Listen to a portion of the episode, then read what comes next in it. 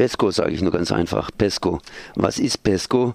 Ich habe mal hier rumgefragt, ist noch nicht so ganz bekannt, hat mich dann irgendwie an stehende Heere erinnert. Und ich habe jetzt Jürgen Wagner angerufen von der IMI Tübingen. Erstmal Servus. Hallo. PESCO, du hast ja da schon ein paar Sachen darüber geschrieben. Das heißt, es geht um europäische Militärpolitik und ich habe das kurz mir angeschaut und äh, da einfach gesehen hier, ja, sowas ähnliches wie stehende Heere, die eben äh, am Ende des Mittelalters aufgestellt worden sind. Kann man das so in etwa sagen oder muss man da noch tiefer reingehen? Ja, das ist schon auffällig. Also eine Freundin von mir hat kürzlich mal einen Artikel überschrieben, Pesco ist kein Fisch. Also dafür, dass das, was hier gerade äh, über diesen Begriff Pesco passiert, äh, eine ziemlich weitgehende Militarisierung der Europäischen Union vorantreiben soll, wird wirklich wie üblich eigentlich in dem Bereich so gut wie nicht berichtet. Äh, PESCO zuerst mal vielleicht ist die englische Abkürzung für ständige strukturierte Zusammenarbeit. Das ist eine Möglichkeit, die der Vertrag von Lissabon eigentlich schon seit 2009 zur Verfügung stellt, ähm, um eine Art von ja, militärischem Kerneuropa oder militärische Kleingruppen ähm, zu gründen oder zu bilden. Das hat einen gewissen Charme, vor allem aus Sicht der Großmächte, weil bis jetzt im EU-Militärbereich ausschließlich das Konsensprinzip gilt. Und das macht dann äh, viele Projekte relativ mühsam, wenn man den kleinen und mittleren Staaten äh, immer kleinteilig irgendwelche Zugeständnisse abkaufen muss, die plötzlich relativ große Entscheidungsmöglichkeiten und Mitspracherechte kriegen, etc. Deswegen ist die erste Idee sozusagen, dass wer sich an dieser PESCO beteiligen möchte, äh, dass ein Beschluss dazu überhaupt erstmal mit einer qualifizierten Mehrheit beschlossen werden kann qualifizierte Mehrheit sind 65 Prozent nur noch der Bevölkerung, äh, die die Staaten repräsentieren müssen. Damit kann sozusagen äh, diese ständige strukturierte Zusammenarbeit begründet werden und anschließend dürfen nur noch die Staaten, die bereit sind, da mitzumachen, an PESCO ähm, über weitere Militärprojekte be, äh, befinden etc. pp. Das ist sozusagen der erste Punkt und setzt vor allem die kleinen und mittleren Staaten einen unglaublichen Druck auf, damit, aus, da mitzumachen. Weil wenn sie nicht da mitmachen, dann haben sie nicht kein, keinerlei Stimmrecht mehr, was in dieser PESCO geschieht. Und da soll eigentlich im Prinzip dann in Zukunft das Herz der EU-Militärpolitik äh, schlagen. Das ist also der erste Punkt, äh, was mit diesem PESCO-Begriff einhergeht. Wenn jetzt aber Staaten mitmachen wollen, das ist das zweite Charmante, vor allem aus deutsch-französischer Sicht, dann kostet das buchstäblich einen Preis. Und dieser Preis besteht äh, darin, dass wer mitmachen will bei PESCO, der muss einen bestimmten Katalog an Kriterien erfüllen. Ähm, das ist sozusagen die, die Eintrittskarte. Dieser Katalog liegt inzwischen vor. Das sind 20 Kriterien, die die einzelnen Länder äh, verbindlich nachkommen müssen, um ähm, diese PESCO mit, äh, mit zu betreiben. Also das sind zum Beispiel so Sachen wie die Verpflichtung zu einer realen Erhöhung, Erhöhung der Militärhaushalte drin, äh, dass 20 Prozent der Investitionen, äh, des, 20 Prozent des Rüstungshaushalts für Rüstungsinvestitionen ausgegeben werden sollen, ähm, dass man sich schneller an ähm, schneller und mehr Truppen bereitstellen muss, an den sogenannten Gefechtsverbänden, den sogenannten Battle Groups beteiligen muss und, und, und, und, und.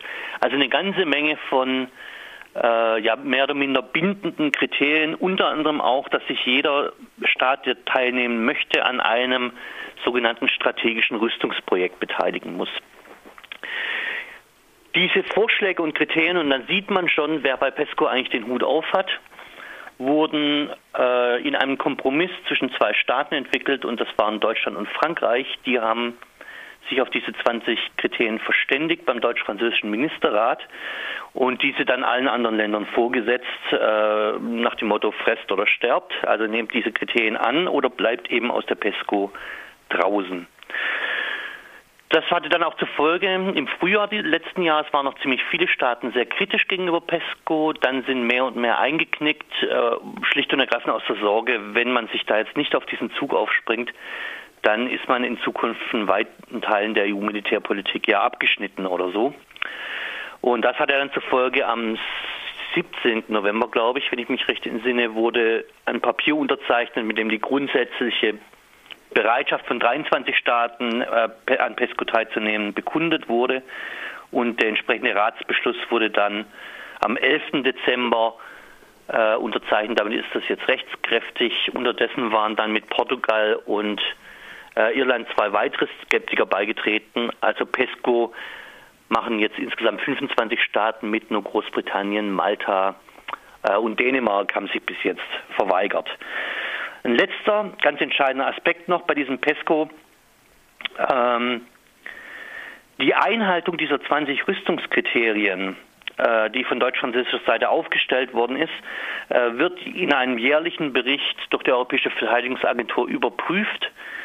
Und wenn diese Europäische Verteidigungsagentur in ihrem Bericht zu dem Schluss kommt, dass sich der ein oder andere Staat nicht adäquat um die Erfüllung dieser Kriterien bemüht äh, hat, dann ist es möglich, diesen Staat wieder aus der ständigen strukturierten Zusammenarbeit rauszuschmeißen. Und zwar, jetzt wird es eben ganz interessant, mit einer qualifizierten Mehrheit und ohne Stimmrecht des Staates selber.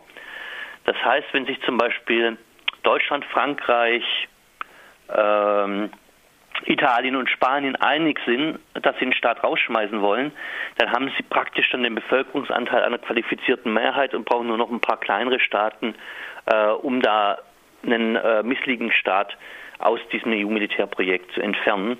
Und das ist natürlich eine mächtige Rüstungskeule, die da im Hintergrund äh, jetzt plötzlich zur Verfügung steht. Das scheinen mir jetzt so die ganz wesentlichsten und prägnantesten Elemente zu sein, mit denen man eben nun diese PESCO-Projekte betreiben möchte, die, und das ist auch wieder interessant, dann in Zukunft auch äh, maßgeblich durch den ähm, ab 2019 wahrscheinlich existierenden Europäischen Verteidigungsfonds dann in Milliardenhöhe auch finanziert werden sollen. Also es ist ein ganz schön großes Gesamtpaket, was man da geschnürt hat. Ich habe da versucht zu folgen, wenn ich es richtig drauf bin, unsere 28 EU oder noch EU-Staaten haben früher über Verteidigung, wie es so schön heißt, ähm, vielleicht auch aktive Verteidigung, äh, diskutiert und äh, dann haben ein paar beschlossen, dass sie was zusammen machen, das heißt eine ständige strukturierte Zusammenarbeit. Und wer da mitmachen will, der muss entsprechend aufrüsten und kann dann ein bisschen mitbestimmen. Und wer nicht mitmachen will, der bleibt draußen. Genau, das ist das Wesentliche. Und äh, ja gut, dazu kommt eben noch diese Sanktionierungs, diese Sanktionierungsmöglichkeit, dass Staaten auch relativ naja, einfach würde ich nicht sagen, aber dass es einen, einen machbaren äh, Mechanismus gibt, um Länder äh, schlicht und ergreifend rauszuwerfen. Diese 20 deutsch-französischen Rüstungskriterien werden gerade äh, von Befürwortern nicht umsonst äh, sehr, sehr gerne mit den Konvergenzkriterien der Eurozone, also den sogenannten Maastricht-Kriterien, äh, verglichen. Nur im Fall der Maastricht-Kriterien soll ja äh, sozialer Bau und Austerität gefördert werden und im Vergleich dazu die PESCO-Kriterien nur mal Aufrüstung und Militarismus. Äh, aber es gibt einen entscheidenden Unterschied zwischen Eurozone und PESCO-Zone. Ähm, es ist deutlich einfacher, jemanden aus der PESCO-Zone da rauszuschmeißen. Aus der Eurozone geht das gar nicht so einfach, bekanntlich. Äh, insofern ist das sogar noch ein schärferer, eine schärfere Entwicklung, die wir da gerade beobachten.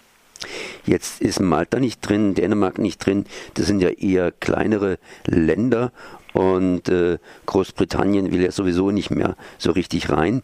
Äh, das heißt, alle sind eigentlich im Prinzip drin, die, ähm, ja, die drin sind. Ne? Genau. Die entscheidende Frage, die sich jetzt stellt, diese Kriterien, wenn man die genau durchliest, die lassen alle ein bisschen Spielraum für Interpretation. Also eine, eine wörtliche Formulierung ist zum Beispiel eine reale, regelmäßige Erhöhung der Verteidigungsausgaben. Ja, was ist das jetzt? Jährlich, fünfjährlich, wie auch immer, 1 Euro, 1000 Euro, eine Milliarde, man weiß es nicht. Die 20 Prozent Rüstungsinvestitionen haben auch keinen Jahrestag zum Beispiel. Das heißt, es ähm, ist eine. Was, was heißt, pardon, was heißt nochmal 20 Prozent Rüstungsinvestitionen? Heißt es 20 Prozent der Rüstungsausgaben müssen für Investitionen, sprich für Kauf von Panzern und solchen Sachen? Genau, für die Neuanschaffung, das ist bei manchen Staaten ganz erheblich mehr. Ich habe es mal nachgeschaut, der europäische Durchschnitt ist gerade bei etwa 17 Prozent, aber zum Beispiel ähm, ein Staat wie äh, Belgien zum Beispiel liegt bei 9 Prozent etwa und der müsste auf 20 Prozent gehen. Das heißt, da macht man natürlich sehr, sehr viel Geld frei für Neuanschaffungen, die natürlich irgendwo anders dann eingespart werden müssen, ist ja relativ klar. Oder eben on top auf den Rüstungshaushalt drauf müssen. Ich meine, das ist natürlich eine schöne Geschichte für die Rüstungsindustrie, weil da wird Hardware angeschafft und nicht irgendwelche Soldaten zum Beispiel bezahlt oder alte Waffen gepflegt. Genau, das ist natürlich äh, Sinn und Zweck dieser ganzen Angelegenheit. Äh, die, sagen wir mal, die Kern, die militärische Schlagkraft soll erhöht werden. Das ist das Ziel von PESCO und deswegen möchte man hier sozusagen mit diesen Kriterien etc. auch Daumenschrauben anlegen, weil mit Absichtserklärung, dass man es tun möchte, hat man sich jetzt über viele, viele Jahre aufgehalten und jetzt will man eben sozusagen hier in den ihren äh, Worten einen Schritt in verbindlichere Richtung machen. Und die entscheidende Frage wird nun eben sein, was passiert, wenn ein Staat diesen Forderungen nicht adäquat nachkommt. Ähm, also gelingt es genug Druck auszuüben, gelingt es eine Drohkulisse aufzubauen, ähm, die es einem Staat tatsächlich, sagen wir mal, realistisch erscheinen lässt, dass er aus PESCO wieder rausfliegt, wenn er nicht dementsprechend rüstet. Wie werden diese Kriterien konkret interpretiert werden? Zum Beispiel adäquat Truppen für europäische Einsätze bereitzustellen. Ja gut, was heißt das denn? Ne? Also da ist noch viel Spielraum äh, drin. Im Augenblick ist es aber eben so, dass Deutschland und Frankreich schon recht erfolgreich geschafft haben, dieses ganze Ding nach ihren Vorstellungen zu prägen. Man muss jetzt einfach schauen, äh, ob ihnen das weiter gelingen wird, ähm, hier den Druck auszuüben, den sie sich da vorstellen. Jetzt ist das Ganze unterzeichnet worden am 11. Dezember letzten Jahres. Das heißt, äh, obwohl schon bereits 2009 sozusagen angedeutet, eben entsprechend frisch. Ähm, wir haben die ganze Zeit äh, Koalitionsverhandlungen, sprich ein Partner, ein relativ starker Partner Deutschland. In der ganzen Geschichte hat sich da neu gebildet. Äh, ist PESCO da irgendwie in den Verhandlungen drin gewesen? Ja, PESCO ist explizit jetzt ähm, sowohl im Sondierungspapier das ja schon am 12. Januar veröffentlicht wurde, als auch jetzt im gestrigen Koalitionsvertrag äh, sozusagen namentlich erwähnt. Ähm, der ganze Koalitionsvertrag ist jetzt im Militärbereich nicht allzu detailliert ausgefeilt, muss man sagen. Aber es wird äh, eben gesagt, dass man die Projekte, die jetzt schon im PESCO-Rahmen beschlossen worden ähm, sind, massiv weitertreiben möchte und äh, eben jenen äh, Europäischen Rüstungs- und Verteidigungsfonds, der sich bald gründen soll, ähm, fortentwickeln. Das sind jetzt so die Floskeln, die man da gewählt hat. Interessant vielleicht noch die Erwähnung, man hat jetzt mit diesem Ratsbeschluss am 11. Dezember, den du gerade auch erwähnt hast, äh, auch eine Liste der ersten 17 PESCO-Projekte angehängt.